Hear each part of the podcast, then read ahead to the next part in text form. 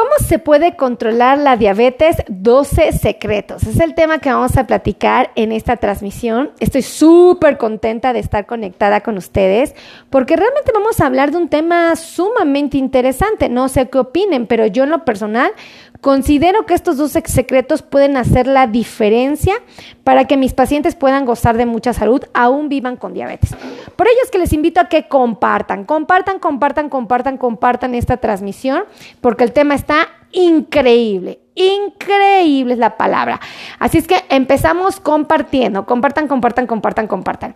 Vamos a platicar de este tema. Eh, es muy importante que ustedes conozcan estos dos elementos que van a influir sí o sí en su salud. Desafortunadamente, muchos pacientes... Eh, eh, no se han percatado que está a su alcance poder preservar la salud. Muchos llegan a ocupar frases como de algo me habré de morir, que tanto es tantito, eh, pues total, ¿qué puede pasar? No me parece malo que el paciente de vez en cuando se dé el gusto de pues hace una pequeña travesura, ¿no? Propiamente comer algo que tal vez no sea tan saludable, este de vez en cuando se consiente, se me vaya con la familia a echar cotorreo y coma algo que pues no es la mejor opción. Pero cuando el paciente lo hace de manera repetida, desayuna, come y cena mal, y todavía tiene antojitos en el transcurso del día y no tiene un apego al tratamiento, la verdad es que ahí es cuando me preocupo porque sé perfectamente que su pronóstico no va a ser el mejor. Y ahí es cuando digo, mm, creo que este paciente está picando al diablo, está retándolo, ¿verdad? Pareciera que agarra un, un, este, un, un alfiler y va con el diablo, lo pica se, echa a correr. Pues el diablo está ocupado, el diablo está haciendo sus cosas, pero pues un día va a voltear y va a decir, ¿qué pasó? ¿Qué se te ofrece? ¿No? Entonces allí es donde nosotros tenemos que estar muy atentos y reconocer que afortunadamente existen 12 cosas, 12 secretos que podemos aplicar diariamente con el fin de controlar nuestros niveles de glucosa y por supuesto de poder preservar la salud. El primer secreto que me gustaría compartirles y que es muy importante que tomen en cuenta y que le den la seriedad es que tenemos que comer hasta cinco veces al día. Esto suena increíble porque dicen ustedes, bueno doctora, pero ¿cómo me va a mandar a comer cinco veces al día si lo que como me sube el azúcar?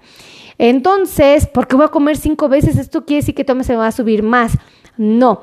Cuando hablamos de que el paciente tiene que comer de tres hasta cinco veces al día, nos referimos a que tiene que hacer tres comidas completas y que tiene que hacer dos refrigerios. Lo ideal es que en cada comida haya un periodo de tiempo aproximado de separación de 3 a 4 horas. ¿Por qué le recomendamos esto? Porque resulta que necesitamos distribuir de manera correcta los carbohidratos, las grasas y las proteínas. Si nosotros distribuimos de, eh, de esta manera, los carbohidratos principalmente, vamos a poder obtener que el paciente tenga un nivel de glucosa constante dentro de márgenes aceptables. Si yo al paciente le diera toda la carga de carbohidratos, toda la carga de proteínas y de grasas en una sola comida al día, lo único que provocaría serían picos exagerados de glucosa y obviamente esto deterioraría su salud.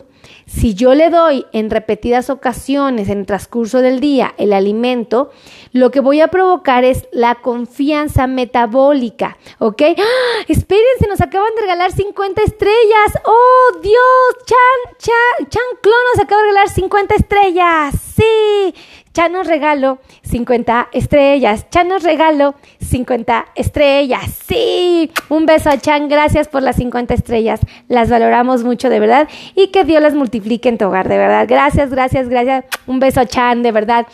Entonces, es muy importante que ustedes sepan que comer con esta frecuencia nos puede ayudar a controlar nuestros niveles de glucosa. Es sorprendente el resultado que podemos obtener cuando nosotros comemos con esta eh, seriedad. Ahora, déjenme platicarles algo también muy importante que probablemente no han tomado en cuenta. Cuando una persona come con esta frecuencia, es más fácil para nosotros eh, poder resistir la tentación. Es decir, si yo como cada tres o cada cuatro horas, antes de que me dé hambre, vuelvo a comer, es muy probable que cuando yo pase cerca de un puesto de gorditas, de chicharrones, de comida sabrosa, de quesadillas, de pancita, No voy a ir así, ay, qué rico huele, o sea, y voy a querer sentarme a comer. No, porque como yo ya me estoy adelantando a la comida, a esta sensación de hambre, voy a poder ser más paciente, más tolerante, más resistente a la frustración y obviamente cuando llegue la hora de comer, pues ya voy a poder aceptar mi pechuga asada con mis verduritas, mis nopalitos, tal vez mi agua natural, mis tortillitas. ¿Por qué? Porque no tengo hambre. Entonces digo, bueno, pues sí, ya dame de comer. O bueno, así de una vez me sirvo, me siento a comer. Porque estoy respetando esta condición. Obviamente, cuando una persona se adelanta, ajá, y tiene esta, eh, pues ese sentido de responsabilidad con respecto a la alimentación, eh, la verdad es que puede sentirse más saciado y puede eh, distribuir eh, correctamente sus alimentos, le es más fácil. Entonces, yo les platico esto para que justamente... estén al pendiente. Ahora, vamos a hablar de que existe un segundo secreto que deben de tomar en cuenta y que es muy importante. Yo les pido a mis, a mis pacientes que por favor eviten acompañar su comida, su desayuno, su cena con bebidas azucaradas. Mucha gente me dice, doctora, pero es que yo no como tanto. Mire, yo la verdad desayuno súper sano, como súper sano y la verdad es que ceno bien ligero. Pero aún así no controlo mi azúcar. Y yo digo, ¿y qué toma de agua? Ah, pues fíjese que pues me tomo un refresquito. ¿No? Lo distribuyo, no me tomo mucho, pero pues a veces sí me tomo uno o dos vasos y yo así, ¡ah! me quedo así sorprendida, ¿no? O les pregunto, ¿o qué toman de agua? Eh, bueno, pues evidentemente pudiera ser porque el paciente está tomando agua de frutas, ¿no? Inocentemente, toma agua de guayaba con azúcar y limón. Yo, no, o mi paciente dice, ah, es que me preparé un agua de papaya bien sabrosa. Señor, ahí está consumiendo azúcar. Entonces, lo ideal es que en sus comidas eviten acompañarlas de bebidas azucaradas. Lo ideal es que todos, todos, las personas con diabetes y las que no tenemos diabetes, ¿eh? Todos tenemos que comer con agua natural. Así como escucharon, tenemos que tomar agua natural. Eh, es muy importante ese secreto. Fíjense, el primer secreto es, por favor, no acompañen su comida con ah, bebidas azucaradas, porque lo único que van a hacer es un pico de glucosa. Es decir, van a tomarse el agua y así, pero en menos de 15 minutos su azúcar está hasta el cielo. Así, exagerado, exagerado. Por eso es que les digo, no tomemos bebidas endulzadas con nuestra comida. Ya la comida tiene carbohidratos, ya tiene, ahí ya tiene azúcar. Y todavía le meto azúcar. Y para colmo es un azúcar rapidísimamente, rapidísimamente absorbible. O sea, es un carbohidrato que con mucha facilidad llega al torrente sanguíneo cuando lo bebemos. Por eso es que no es recomendable beber ninguna bebida con azúcar. Ahora, ¿Qué sí les puedo sugerir? Tomar agua natural. El secreto número tres es tomen agua natural. ¿Cuánta, doctora? Dos litros. ¿Cómo dos litros? Ay, bueno, pues me la tomo en la mañana antes de irme a trabajar. No. Tienen que tomarse el agua distribuyéndola correctamente. Es decir, yo les recomiendo a mis pacientes que tomen dos vasos de agua naturales en el desayuno. Uno antes de empezar a desayunar y otro cuando terminan. Es como lo más fácil. Les invito a que tomen agua natural en la comida. De igual manera, un vaso de agua natural antes de empezar a comer y otro al terminar. Este segundo vaso lo pueden distribuir en el transcurso de la comida ¿eh? o al terminar, pero tienen, no se pueden parar del comedor sin haberse tomado estos dos vasos de agua. También yo les recomiendo mucho que cuando cenen, Tomen agua, lo mismo. Les recomiendo que tomen un vaso de agua antes de cenar y otro vaso al terminar o en el transcurso de la comida. ¿Por qué les recomiendo esto? Porque esto va a garantizar una perfecta distribución de los líquidos. Va a favorecer de manera esplendorosa y extraordinaria el metabolismo. Les va a poder masticar correctamente. Va a ser más fácil para el alimento pasar eh, y llegar al estómago y al intestino y va a ser más fácilmente metabolizado, pero de un metabolismo correcto, no uno que los lleve a que sus niveles de glucosa se disparen, sino un metabolismo adecuado. Ese secreto tómenlo en cuenta, para mí es muy útil, ha sido uno de los mejores secretos y que a veces mis pacientes no toman en cuenta. Me dicen, no, pues yo como bien, pero pues casi no tomo agua. Yo así, Dios, acuérdense que las maquinarias de las células yo los invito a que piensen que cada célula del cuerpo es como si fuera la maquinaria de un reloj. Cada pieza va a empezar a moverse ajá, con mucha armonía. Esa maquinaria necesita ser lubricada, necesita ser humectada, necesita ser eh, pues una maquinaria que funcione correctamente. La mejor manera de hacerla funcionar correctamente es con suficiente agua natural. Es importantísima, si no la maquinaria se queda estática, no se mueve, no se desplaza y obviamente eso entorpece nuestra salud. Ahora, ¿existe un cuarto secreto? Claro que sí, el dormir correctamente. Muchos de mis pacientes desafortunadamente no les gusta dormir adecuadamente. Muchos tienen periodos de insomnio donde en el transcurso de la noche permanecen despiertos y en la, madrugada llegan a conciliar el sueño a veces hasta que amanece y en el transcurso del día duermen. Déjenme decirles, esto es un error gravísimo. ¿Por qué? Porque eh, una persona puede dormir perfectamente, descansar y tener sus ocho horas reparadoras de sueño siempre y cuando no tenga estímulos que no le permitan descanso. ¿Qué estímulos pueden ser? Bueno, si tú duermes con la tele prendida, no estás descansando correctamente. Si duermes con una luz prendida, no estás descansando correctamente.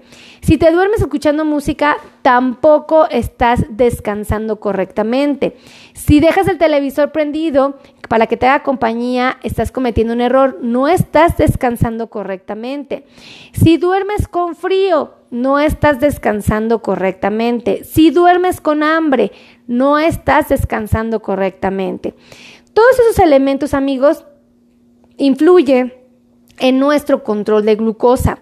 Por eso lo recomendable es que el paciente no tenga ningún tipo, eh, ningún estímulo que no le permita descansar. Tenemos que dormir 8 horas, estas 8 horas idealmente tienen que ser en la noche y tenemos que, que ser estas horas continuas, ¿ok?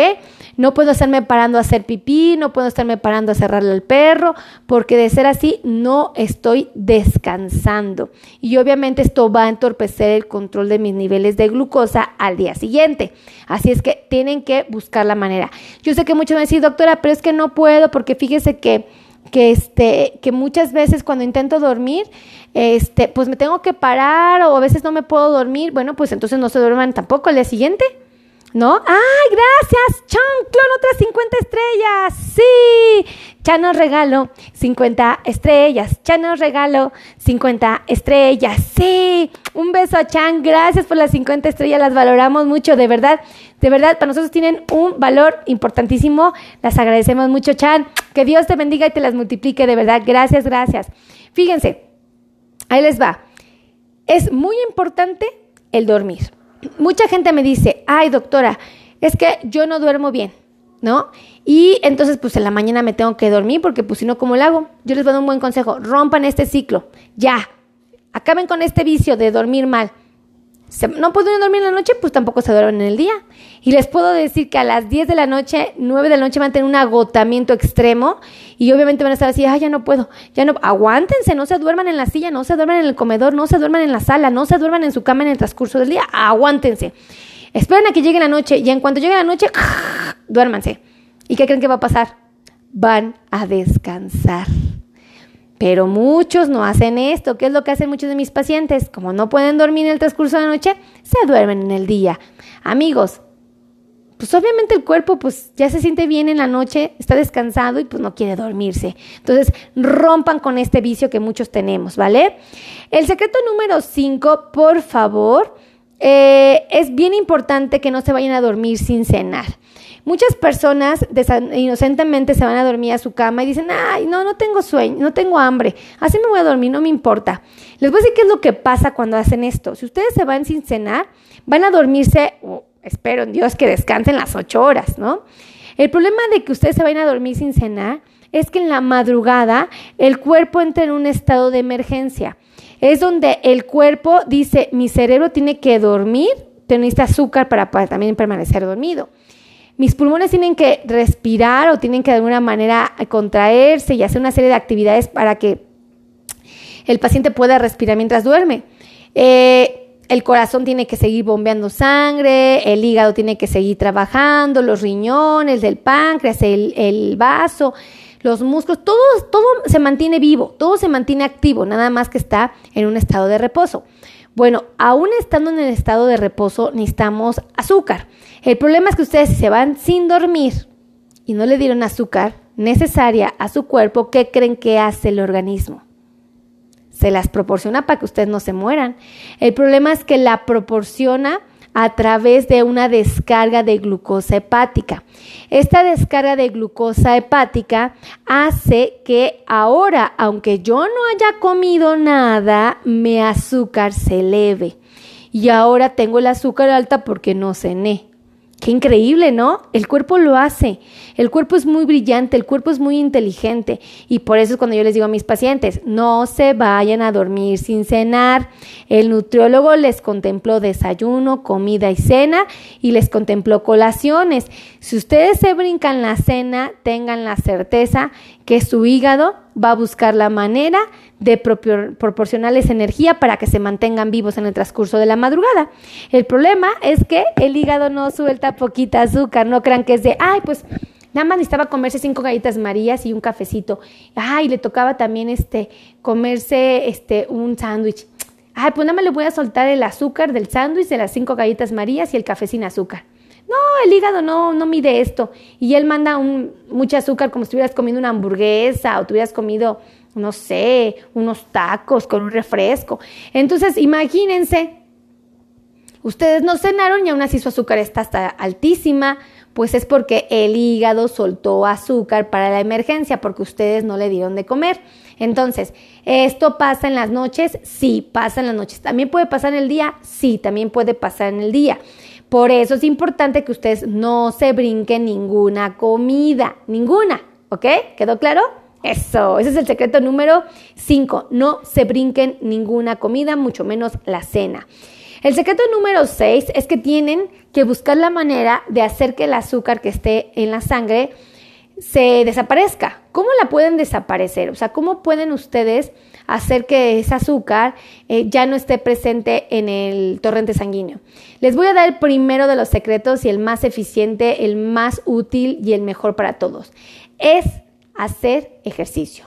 Cada célula del cuerpo, cada una va a necesitar azúcar. Cada célula tiene compuertas, tiene puertitas que le da paso al azúcar. Estas compuertas solo se abren cuando nosotros tenemos insulina, ya sea inyectada o insulina eh, natural que, que el páncreas produce. Estas compuertas se abren y dan paso al azúcar que está en la sangre. Y cada célula recibe azúcar, siempre, todo el tiempo, a todo momento. Cuando una persona hace ejercicio, en lugar de que se abra una sola puerta, se abren dos, tres, cuatro, cinco o más. Entonces, si una célula que tiene varias puertas que le dan paso al azúcar se abren, ¿qué creen que sucede?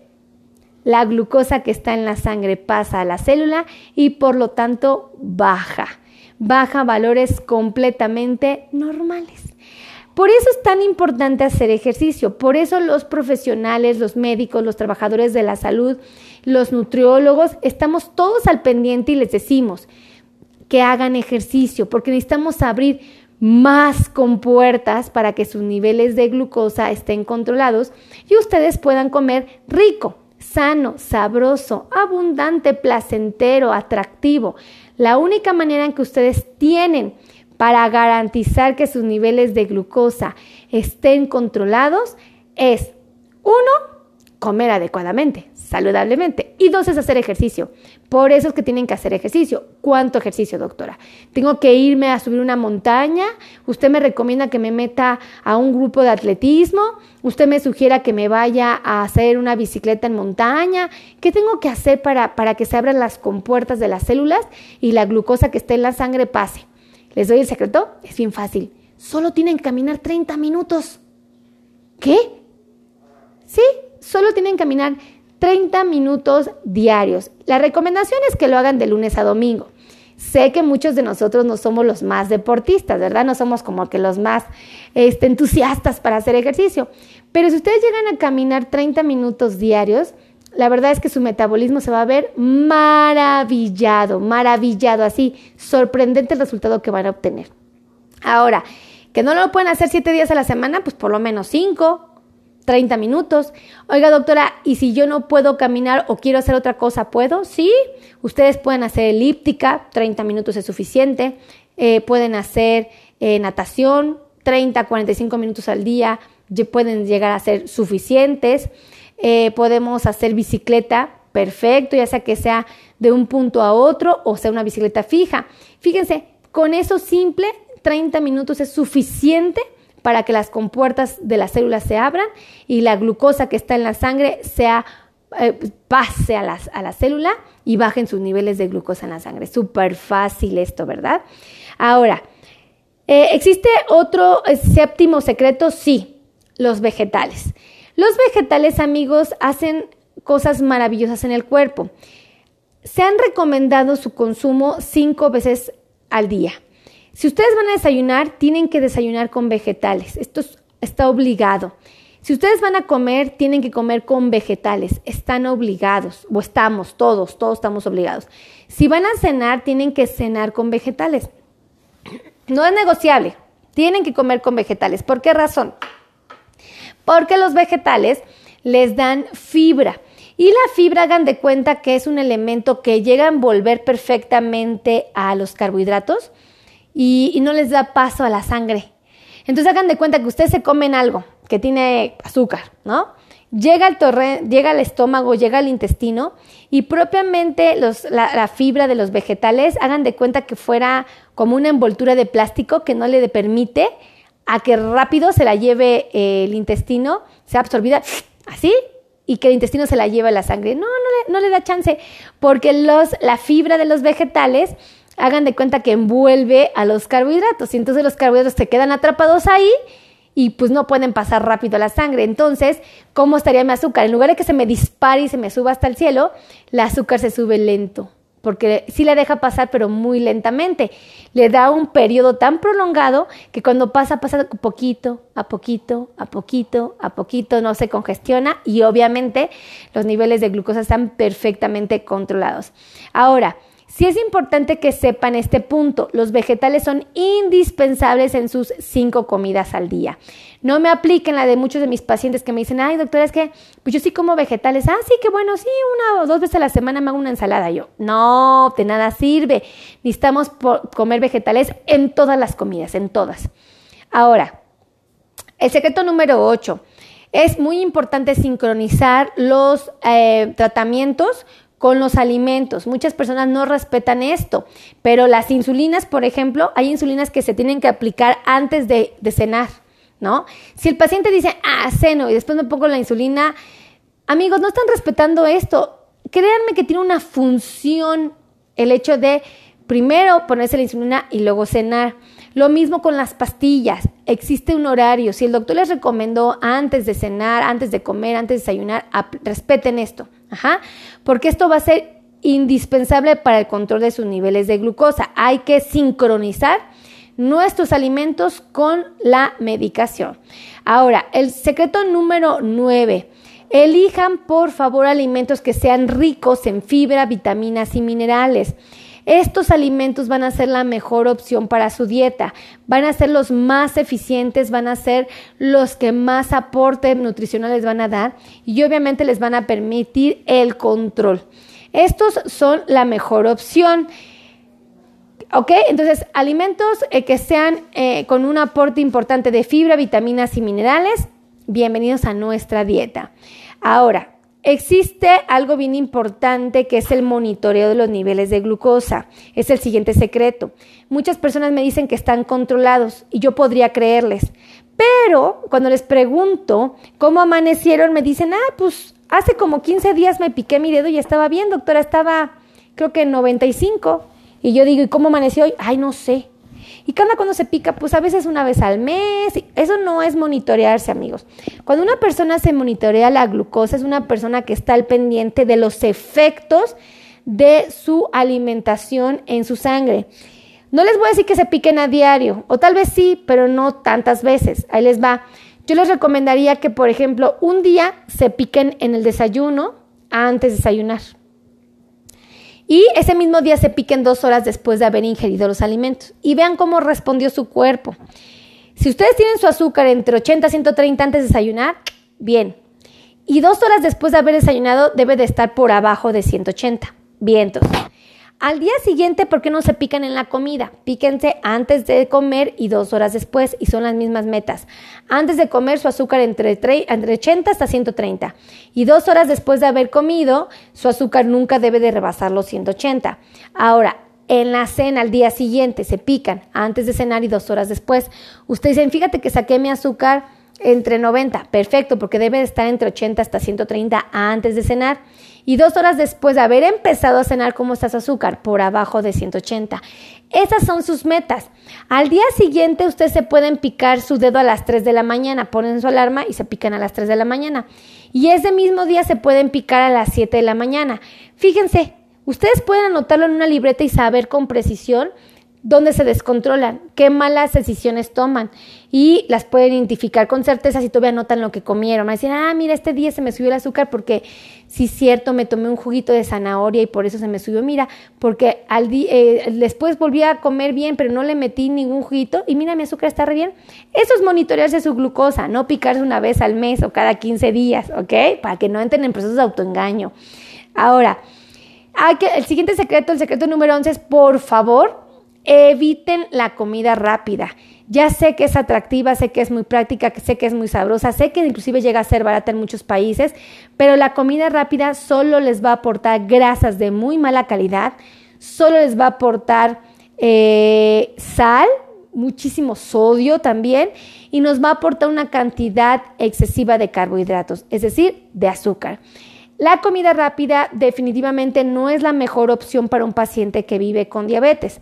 Podría integrarla, sí, de vez en cuando, en un evento especial, pero no algo que sea repetido, porque eh, si lo hace de manera constante y frecuente, los va a meter en apretos. Ustedes comen comida rápida, escríbanme aquí abajito si ustedes comen comida rápida. A mí me gustaría saber de la gente que me está viendo ahorita, quiénes preparan comida en casa y quiénes comen comida rápida. Escríbanme aquí abajito, háganme saber, quiero saber con precisión todos los que me están viendo, todos, todos escríbanme. Yo, no, doctora, yo, eh, fíjese que quiso en casa la mayor parte del tiempo, o no, la verdad, la mayor parte del, tiempo comido como comida rápida, o como en una fondita. Háganme saber aquí abajito, quiero saber. Ahora, Eviten la comida rápida, por favor, y déjenme compartirles el secreto número 12. El secreto número 12 consiste en que tenemos que evitar el consumo de los aderezos, Sí, el ranch, este de em, estos aderezos maravillosos que nos encantan. Dice, yo sé guiso, me pone Karina Real. Ay, qué bueno, un besote a Karina, qué bueno que guises. Me da un, habla muy bien de ti. A quienes no guisan, no pasa nada, pueden comer restaurantes, pero tienen que aprender. Dice, yo guiso en casa, Lupe también. Eso. Fíjense, los aderezos no van a ser una buena opción. Dice, yo, ocasionalmente pizza y hamburguesas, algún taquito de vez en cuando, Conchita. Ay, Conchita, pero espero que sea muy de vez en cuando, ¿vale? Dice, yo como en casa, me pone Dianita. Eso, Dianita. También cocina en casa yo, hay senderos, ¿ok? Ah, no, canteros, me pone. Eso yo, muy bien hecho. Fíjense, es muy importante evitar el consumo de los aderezos, es muy importante evitar el consumo de las golosinas, es muy importante evitar el consumo de la comida frita, capeada, empanizada o gratinada. Lo único que van a obtener en esa comida va a ser azúcar y grasa de muy mala calidad. Y también les sugiero que eviten el consumo de las frutas que sean en almíbar o que estén en conservas. Por favor, dice yo como verduras y estoy muy bien de mi glucosa. Ata Domínguez. Eso, a ti está bien, bien hecho. Eviten, por favor, todo esto de los, ah, eh, de los aderezos y las frutas en almíbar. También les puedo recomendar que por favor eviten a toda costa lo que vienen siendo los embutidos. Salchicha, jamón, salami, tocino, ¿qué más? A ver, díganme, ¿qué más es un embutido? El paté, son embutidos, no son buenos amigos, nos van a perjudicar, nos van a, afectar nuestra salud. Ahora, todos aquellos que quieran una consulta con un médico especialista en control de diabetes o que quieran un nutriólogo especialista en diabetes o que quieran un podólogo especialista en diabetes o que necesiten un médico especialista en neuropatía diabética, Aquí, gracias a Dios, tenemos a los mejores. Tenemos más profesionales, pero les voy a dar los teléfonos. Ahí les va, 5582 16 24 93, se los repito, 5582 16 24 93 es el número de WhatsApp y los números de oficina para agendar una cita son el 55 26 51 6107. Repito, 55 26 51 6107 y el otro teléfono que es el 55 90 01 1999. Los quiero. De verdad, Ahora ya tienen toda la información necesaria para que ustedes cuiden salud. Los quiero mucho, que Dios los bendiga y nos vemos en el siguiente video. Los quiero de verdad. Adiós.